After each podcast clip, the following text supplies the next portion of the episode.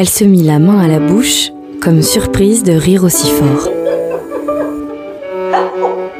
Une lumière traversait son visage, labouré de rides.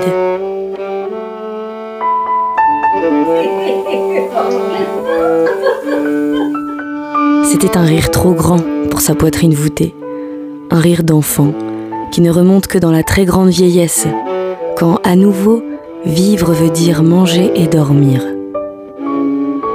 Et dans cet éclat de vie, sifflait un cœur de 95 ans.